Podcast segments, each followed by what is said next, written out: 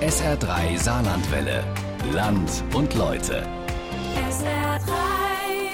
Früher war es die Hauptverkehrsader für Lastkähne, beladen mit Kohle, Holz oder Stahl. Heute haben die Freizeitkapitäne den Rhein-Maane-Kanal erobert. Ganz ohne Bootsführerschein kann man sich da Hausboote ausleihen und auf dem Wasserweg von Nancy bis nach Straßburg oder, wenn man möchte, sogar noch weiterfahren. Ja, und das hat sich dann auch SR3-Reporterin Stefanie Otto direkt vorgenommen, das mal auszuprobieren. An einem verlängerten Wochenende ist sie von Lagarde in Lothringen bis nach Saverne im Elsass gefahren. Und ihre Erfahrungen hören Sie jetzt in unserem Land und Leute. So. Wenn ich jetzt anmache, habt ihr einen Alarm. Das ist aber völlig normal, wenn Sie starten. Nur wenn Sie eine solche haben während der Fahrt, anlegen und uns anrufen. Wir kommen dann.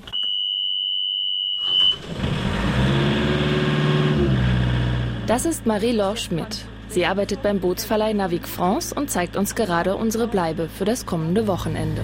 Und nach den fünf Minuten kommt ihr zurück geht die Klappe rein. Okay. Jetzt können wir losfahren. Natürlich, wir haben noch die Leinen. Die Leinen müssen jetzt weggemacht werden und dann können wir zur Schleuse fahren. Unser Bootsverleih befindet sich im Hafen des kleinen Örtchens Lagarde, direkt am Rhein-Maane-Kanal. Freitagnachmittag ist Anreisetag. Dann beladen Familien, Paare und Gruppen hier ihre Hausboote und starten in den Urlaub. Nach Westen geht's Richtung Nancy, Richtung Osten kommt man nach Straßburg. Den Starthafen Lagarde erreicht man von Saarbrücken aus in nur anderthalb Stunden. Über die Hälfte der Kunden des Bootsverleihs kommen aus Deutschland. Die Einweisung und alle Unterlagen gibt's deshalb in Französisch und Deutsch. Die Formalitäten sind schnell erledigt und dann geht's auch schon los. Ich darf ans Steuer. Marie-Laure steht daneben und sagt mir, wie ich das doch recht große Boot aus dem Hafen steuere. Wenn mir ein Schiff entgegenkommt, Fahre ich fahren rechts? rechts okay. so wie auf der Straße. Okay. Nachdem wir eine Runde gefahren sind, lerne ich das Wenden auf der Stelle. Dann geht's zur ersten Schleuse, die nur ein paar hundert Meter entfernt liegt. Bei der Einfahrt muss ich das Boot zum ersten Mal durch eine richtig enge Stelle manövrieren. Da ist Fingerspitzengefühl gefragt. Und im Gegensatz zum Auto gibt es hier keine Bremse, sondern nur vorwärts, rückwärts oder Leerlauf. Auch das Lenken ist gewöhnungsbedürftig, denn je langsamer man fährt, desto länger dauert es auch, bis das Boot die Richtung ändert. Zum Glück haben wir an allen Seiten sogenannte Fender. Diese luftgefüllten Plastikballons federn einen eventuellen Aufprall ab, wenn ich doch mal zu spät zum Stehen komme. Zu schnell schon. Okay. Ein bisschen nach rechts mit dem Strahlruder.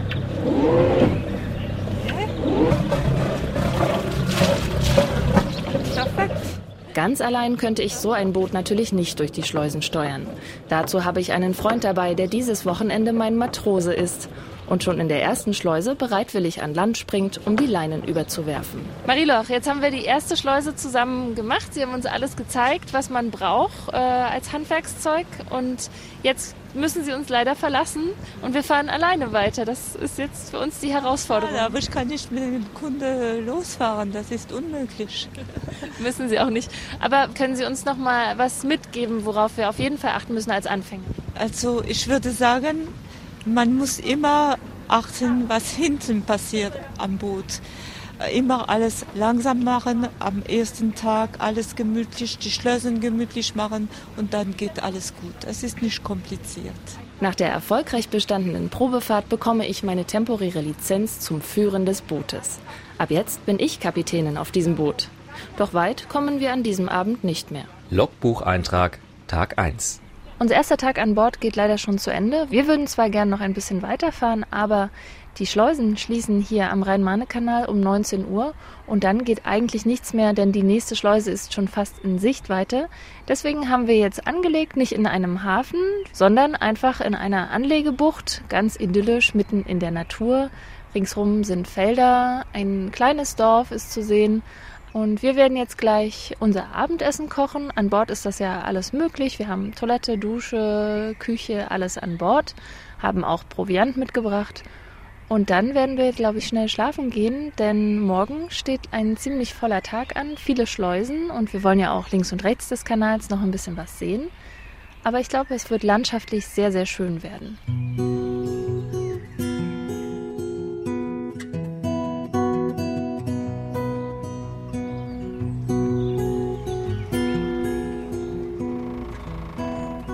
Schon der nächste Morgen ist ein Naturschauspiel für sich. Über dem dampfenden Kanal geht die Sonne auf, die Luft ist frisch, irgendwo kräht ein Hahn. Auf den Wiesen ringsherum grasen Kühe, da schmeckt das Frühstück gleich viel besser.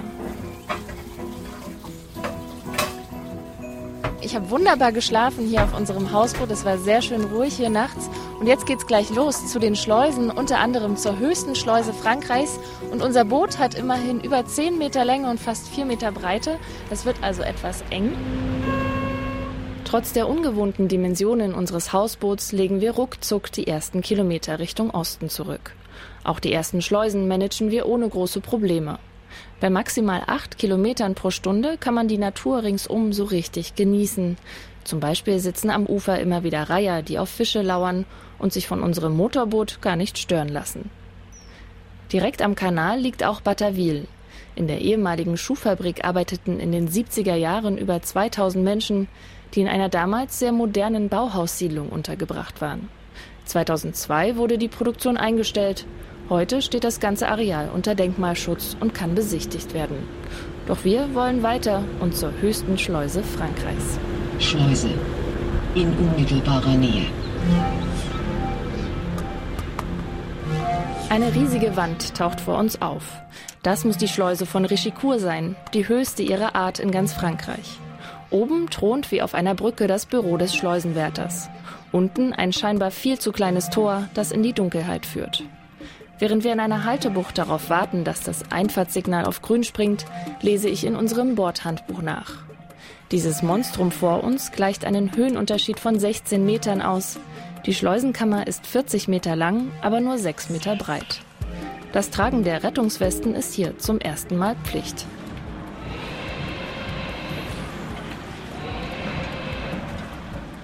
Entsprechend ehrfürchtig fahren wir nach einer halben Stunde durch das niedrige Tor. Dahinter tut sich die schlauchförmige Kammer vor uns auf. Wir müssen die Köpfe weit in den Nacken legen, um wieder den Himmel zu sehen. Doch das Schleusen geht einfacher als erwartet. Die Poller, an denen das Boot festgemacht wird, schwimmen immer auf unserer Höhe mit, während die Wassermassen uns nach oben befördern. Nachdem wir erleichtert aus der Schleuse rausgefahren sind, machen wir Picknick am Ufer und schauen staunend zu, wie ein anderes Schiff abwärts schleust. Hallo. Bonjour. Sie können an dieser Seite festmachen. Sie müssten bitte noch den Motor abstellen. André Sebert ist heute der Schleusenwärter von Rechicourt. Er hat hier schon einige Unfälle erlebt. Beim Schleusen hört der Urlaub auf, meint er. Da müsse man sich eben mal konzentrieren. Im letzten Jahr haben über 500 Schiffe die Schleuse passiert. Meistens sind da Freizeitkapitäne wie ich am Steuer. Es gibt hier neben dem Wassertourismus auch noch Lastverkehr. Das geht aber nur, weil noch regelmäßig große Passagierschiffe den Kanal befahren. Die haben den nötigen Tiefgang und verhindern, dass sich Schlamm im Kanal absetzt. Auf dem Saar-Kohle-Kanal Richtung Sagemin ist das nicht mehr möglich. Den können nur noch kleinere Boote befahren. Die große Schleuse von Rechicourt wurde in den 60er Jahren gebaut und ersetzt sechs frühere Schleusen. Damals war auf dem Kanal noch viel mehr Verkehr. Heute kommt nur ab und zu noch ein Lastkahn vorbei. Dennoch bedauert André Sebert, dass viele Schleusen heute automatisiert sind. Dadurch sei das lebendige Treiben am Kanal eingeschlafen. Chaque écluse avait une maison éclusière qui était habitée par un éclusier avec sa famille. Früher gab es an jeder Schleuse einen Wärter, der mit seiner Familie direkt an der Schleuse wohnte. Da hatten sie einen Garten, einen Ofen zum Brotbacken und weil damals viele Lastkähne vorbeikamen, entstand ein kleiner Handel. Ein Salatkopf hier, ein Brot da. Das ging mit der Automatisierung der Schleusen leider verloren. Das ist schade, denn dadurch gab es auch unter den Leuten mehr Austausch. Aber heute fahren einfach zu wenige Boote vorbei. Trotz der Touristen wäre es nicht rentabel, an jeder Schleuse einen Wärter zu haben.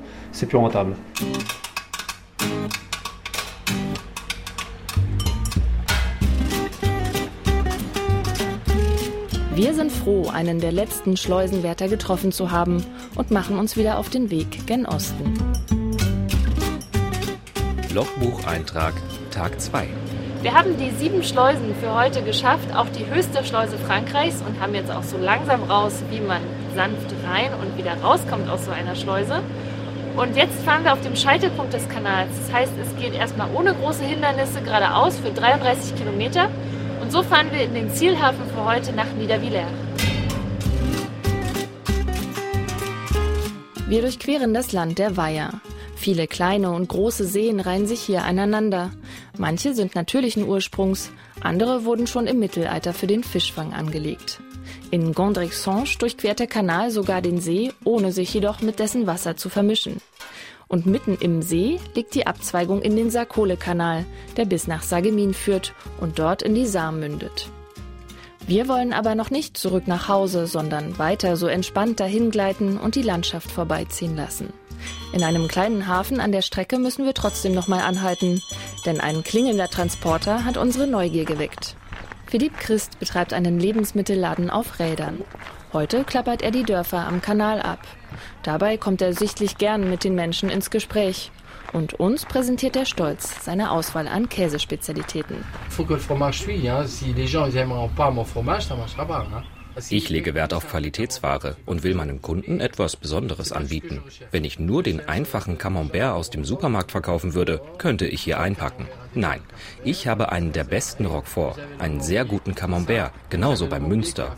Der Montbéliard hier hat 130 Tage gereift. Der ist vorzüglich. Und deshalb kaufen die Leute bei mir. Ich probiere ein Stück Münster aus den Vogesen und kaufe ein Baguette für die Fahrt.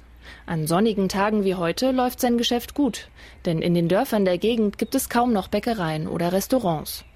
Die meisten Anwohner fahren zum Einkaufen in die großen Supermärkte. Für die, die nicht so mobil sind, kommt Philipp Christ. An guten Tagen macht dieser Job richtig Spaß. Wenn niemand kommt, war man umsonst in dem Dorf, aber das stört mich nicht. Ich bin kurz vor der Rente und mache mir keinen Stress. Und hier am Kanal bin ich gern, denn die Boote faszinieren mich. Das ist schön anzusehen. Gibt's hier noch Platz? Liegeplatz für Boote 1,40 Euro pro Meter pro Nacht. Strom 3 Euro pro Nacht. Öffnungszeiten Samstag bis 17 Uhr ist schon geschlossen. Sonntag ab 8. Leider funktioniert derzeit das WLAN nicht. Okay. Also zahlen wir morgen früh ungefähr 14 Euro. Im Hafen von Niedervillers sind fast alle Liegeplätze belegt. Ein Trubel, ähnlich wie abends auf Campingplätzen. Es riecht nach Würstchen vom Grill und frisch geduschten Menschen. Auch Alex und seine zwei Kumpels bereiten vor ihrem Hausboot gerade das Abendessen vor. Heute Abend gibt es gegrilltes Bürstchensteak und äh, Pommes in unserer mitgebrachten Fritteuse. Alex, Olli und Georg kommen aus Frankfurt und sind jedes Jahr auf dem Rhein-Maane-Kanal unterwegs. Bei der kurzen Anreise lohnt sich auch ein verlängertes Wochenende. Ein Hausboot durch die Kanäle zu manövrieren ist für sie eine spannende Herausforderung. Also die ersten Male war langsam und grenzwertig, da ist man auch mal angedotzt, aber mittlerweile ist es jetzt das zehnte Mal, dass wir Boot fahren. Das geht. Auch ohne Führerschein kommt man gut durch. Von den dreien bekommen wir ein paar knusprige Pommes auf die Hand und nützliche Tipps für den nächsten Tag. Zum Beispiel, wo man gut einkehren kann. Dann fallen wir todmüde in unsere Koje.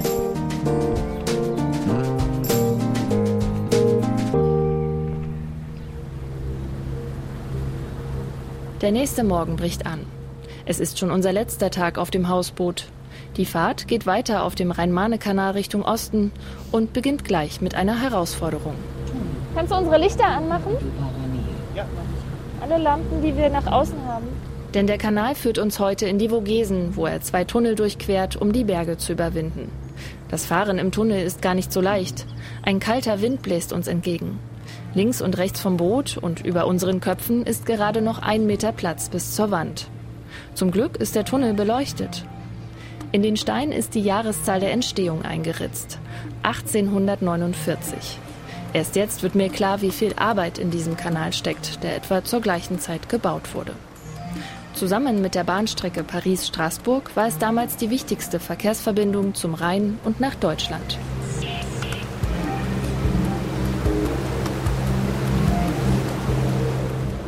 Geschafft! War schon schwer. Ich bin doch ganz froh, als wir nach über zwei Kilometern wieder Tageslicht erblicken. In der wärmenden Sonne machen wir kurz Halt für eine Kaffeepause. Eine Radfahrerin kommt vorbei und gesellt sich zu uns. Wir kommen aus Wetzlar und äh, machen eine Bootstour, also eine Hausboottour. Das heißt, mein Mann und meine zwei Söhne und meine Tochter. Also, die sind schon erwachsen. Wir sind in Hess gestartet und waren jetzt in Saverne und sind jetzt auf der Rücktour wieder ähm, nach Hesse zurück und ähm, haben uns jetzt gerade getrennt. Ich bin hier diesen alten ähm, Schleusenweg hochgefahren und kann nur sagen, traumhaft. Also das ist wirklich äh, wunderschön. Hier am Ende des Tunnels hat sie sich mit ihrer Familie verabredet. Die Fahrräder gibt's beim Bootsverleih. Bei der Fahrt stehen sie auf dem flachen Dach des Hausboots. Der Ausflug ist ein Geschenk für ihren Mann zum 60. Geburtstag. Bisher haben sie noch nie selbst ein Boot gesteuert. Es ist nicht schwierig, es ist gemütlich, also man braucht Zeit. Es ist ganz anders wie im Auto. Es ist wirklich mit viel Geduld hat es zu tun, aber es ist auch, es verlangsamt alles ein bisschen. Und das finde ich sehr angenehm. Und da sind wir jetzt alle gemeinsam unterwegs und haben das Glück, nachdem wir erst Frost hatten. Wir hatten schon nach dem Eisbrecher gefragt, aber der war dann doch nicht notwendig. Ist es jetzt doch sehr schön geworden. Eine gewisse Entschleunigung spüren auch wir schon. Uns aber lockt jetzt erst einmal das Schiffshebewerk in Arzwiller. Nach nur ein paar Minuten Fahrt weitet sich das Tal und es werden immer mehr Boote. Sogar Ausflugsdampfer fahren hier. Ohne längere Wartezeit fahren wir als letztes von drei Hausbooten in die Schleusenkammer ein und erblicken dann erst die Dimension dieses Bauwerks.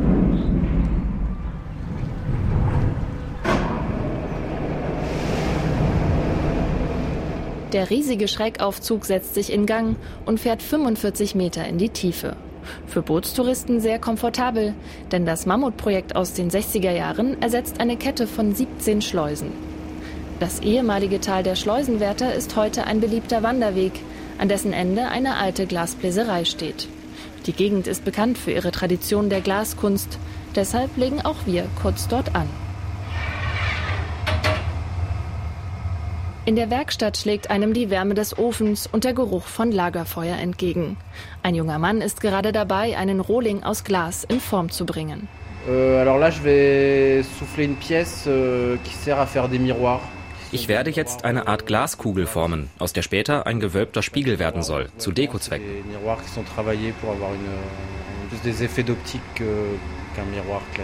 Immer wieder bläst er in ein Metallrohr, an dessen Ende das Glas sitzt, und rollt es auf der Werkbank hin und her, bis sich nach und nach eine Art Vase formt. Guillaume Rüd erklärt gern, wie sein Handwerk funktioniert. Région, il y a une, une tradition du travail du verre et du cristal.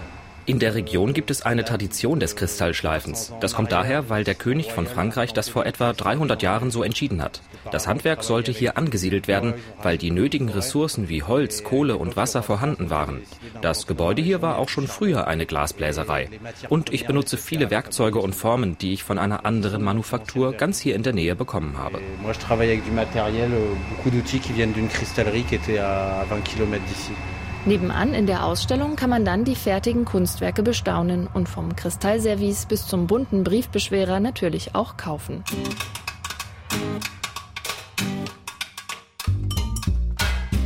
Uns treibt jetzt der Hunger weiter. Der Empfehlung des Bootsverleihs folgend machen wir Halt in Lützelbourg, einem süßen Örtchen an der Grenze zum Elsass.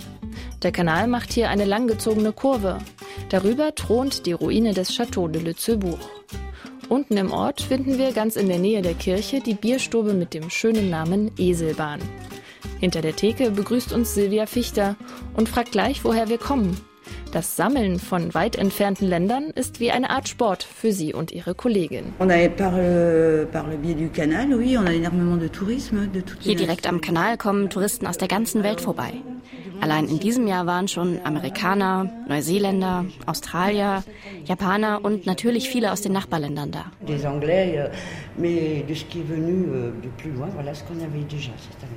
Im Sommer sei die Terrasse bis zum letzten Platz belegt, denn von dort aus hat man einen wunderbaren Blick auf den Hafen und die vorbeifahrenden Schiffe. Außerdem lockt das Restaurant mit Spezialitäten aus der Region. Wir sind hier zwischen Lothringen und Elsass. Deshalb bieten wir Spezialitäten aus beiden Regionen an. Sowohl den elsässischen Flammkuchen als auch die Quiche Lorraine. Und ganz typisch von hier sind die Reibekuchen mit Quark. Ansonsten stehen französische Gerichte auf der Karte. Beim Flammkuchen erklärt uns die Wirtin, dass die Eselbahn eine kleine Bahnlinie war, die Steine aus den umliegenden Steinbrüchen von Lützelburg nach Pfalzburg transportierte. Der Name stammt aus einer Zeit, in der das Elsass deutsch war. Heute ist von der Iselbahn jedoch nur noch ein kleines Stück Schiene übrig. Nach der Stärkung geht es auf die Zielgerade nach Saverne. Vorher schlängelt sich der Kanal durch das Tal der Zornen. Oben auf den Hügeln sitzen Burgruinen wie aufgereiht. Unten warten noch neun Schleusen auf uns. Jetzt haben wir schon über 20 Schleusen passiert und uns unterläuft trotzdem so ein Fehler. Das war kein Fehler. Naja, das stand fast quer, das Hinterteil ist total ausgeschert. Ist ja nicht schlimm. Ist ja kein Gegenverkehr gekommen oder so. Naja, ich sag mal so, souverän war es nicht.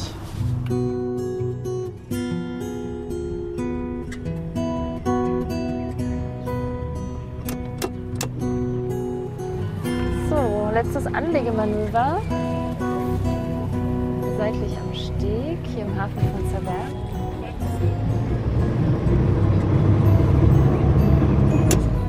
Logbucheintrag, Tag 3. Wir haben es geschafft. Wir sind angekommen in unserem Ziel in Saverne und liegen hier wunderschön vor dem Schloss im Hafen und haben in den letzten zwei Tagen richtig viel Strecke gemacht. 60 Kilometer mit diesem Boot, also bei weniger als 10 km/h. Viele Schleusen überwunden und heute sogar noch zwei Tunnel durchquert. Und jetzt freue ich mich auf ein wunderbar typisches elsässisches Abendessen hier in der Altstadt von Saverne. Aber vorher kommt noch der Sundowner. Also ich würde sagen, zur Nachahmung empfohlen, was unsere Reporterin Stefanie Otto da gemacht hat. Ferien auf dem Wasser, eine Hausboottour auf dem Rhein-Marne-Kanal. Und wenn Sie möchten, dann können Sie dieses Land und Leute noch einmal hören im Internet als Podcast unter sr3.de.